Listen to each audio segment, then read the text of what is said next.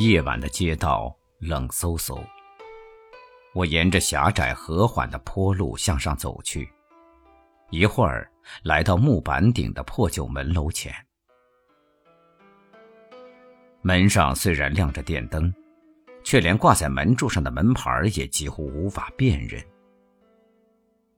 走进大门，铺着沙石的地上散落了一层黄叶。我踏着沙石和落叶来到房门口。这儿的木格门依然是陈旧的，除了门之外，壁上也好，护墙板上也好，爬满常春藤。想要找到传达人，首先需将常春藤的枯枝朽叶哗啦哗啦地拨开，找出电铃的开关绳。我费了一番功夫拉响电铃，于是亮着灯的拉门开了，走出一个挽着西式发结的女佣。她迅速地拉开了门插销。正门东侧有一条走廊，走廊栏杆外边是个庭院，长满耐寒的灯芯草，呈现一片浓绿色。可惜，客厅玻璃门透出的灯光照不到那儿。相反，正因为没有灯光照射，连悬挂在对面檐头的风铃也隐没于黑沉沉的夜色之中了。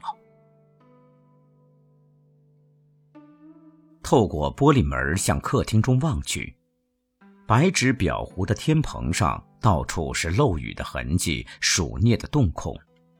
石铺席大的客厅里，由于铺了一床印着五只仙鹤的毛毯，所以只有草席的陈旧状况，看得不甚分明。客厅的西墙上贴着两张印花宣纸，其中一张上面挂着古色古香的刺绣画。麻布底上绣着黄百合花，看来像是金田清风先生或是其他什么人的图案。印花纸两边贴墙，陈列着不太讲究的带玻璃门的书橱，各层格子上密密麻麻摆满了外国书。挨走廊的南墙开着一扇洋式窗户，上面固定着大厦风景的铁栅。窗前放了一张大紫檀桌，桌上有砚台、笔筒以及字帖、绢纸等，十分整齐地陈放在一起。除这扇窗户之外，南墙所有空处以及对面北墙上几乎挂满书画，其中既有藏泽的墨竹画，同黄兴的题词、文章千古事相邻。又有穆安手书“花开万国春”和吴昌硕的木莲画搭配。装饰在客厅中的书画不只是挂轴，还有西墙上安井增太郎先生的风景油画，东壁上斋藤于里先生的花草油画，而北墙上则有明月禅师挥毫的“无闲情”几个字的草书横幅。它们均镶嵌在镜框中，悬挂于壁上。镜框下挂轴前摆着瓶花，铜瓶中插着落霜红，青瓷瓶里则是菊花。不用说，这些硬实的插花反映了夫人的雅兴。如果不是客人在座，我看完此屋，必将把视线移至隔壁小客厅。那儿虽说是隔壁，由于它与客厅东墙之间没有隔扇，实际如同一个客厅。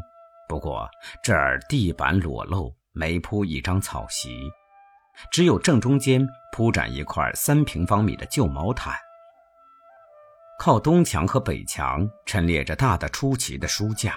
阁上摆满日本、中国以及西洋的书籍，有新有旧。看来，即便如此，仍旧无法摆开，因此相当多的书直接堆放在地板上。同大客厅一样，南侧窗前也放了一张书桌，上面有挂轴、字帖、绘画集等，高高堆积在一起，未加整理分类。铺在地板正中间的旧毛毯由于四周堆满书籍，只露出了一小部分它那原本十分漂亮的红色。正中央摆了一张小紫檀桌，桌后放着两张叠在一起的坐垫儿。桌面儿陈放着一个铜印、两三块石章，代替笔盒的小茶几及其中的自来水笔，还有上面压着玉石镇纸的一叠稿纸等。由此观之，桌上还放了一副老花镜，就不足为奇了。正上方灯火辉煌，旁边陶瓷火盆上的铁壶已经滚开，发出虫鸣般的吱吱响声。如果夜里寒气疏甚，距离不远的煤气取暖炉也会燃起熊熊火苗。而在这张桌子后边，有一位身材矮小、头发斑白的老人，犹如一头雄狮，在叠了两层的坐垫上端然独坐。他或者几笔修书，或者批览中国古代诗文。数十山房的秋夜，竟是如此的幽寂、冷落。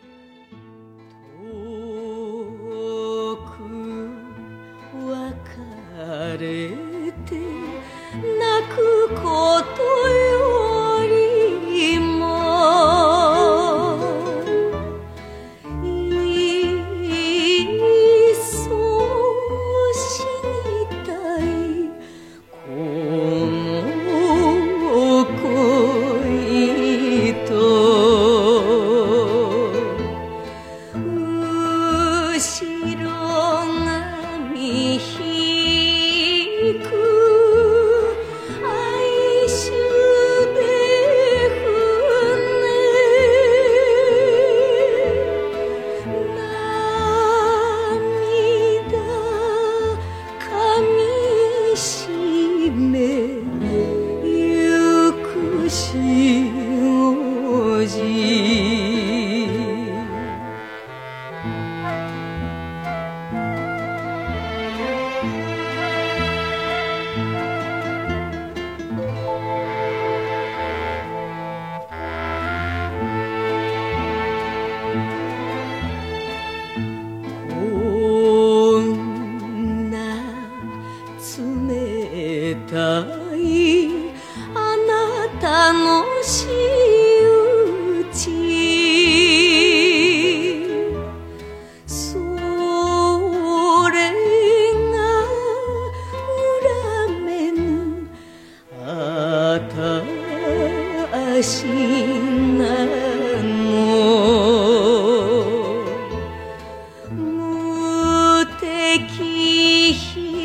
こ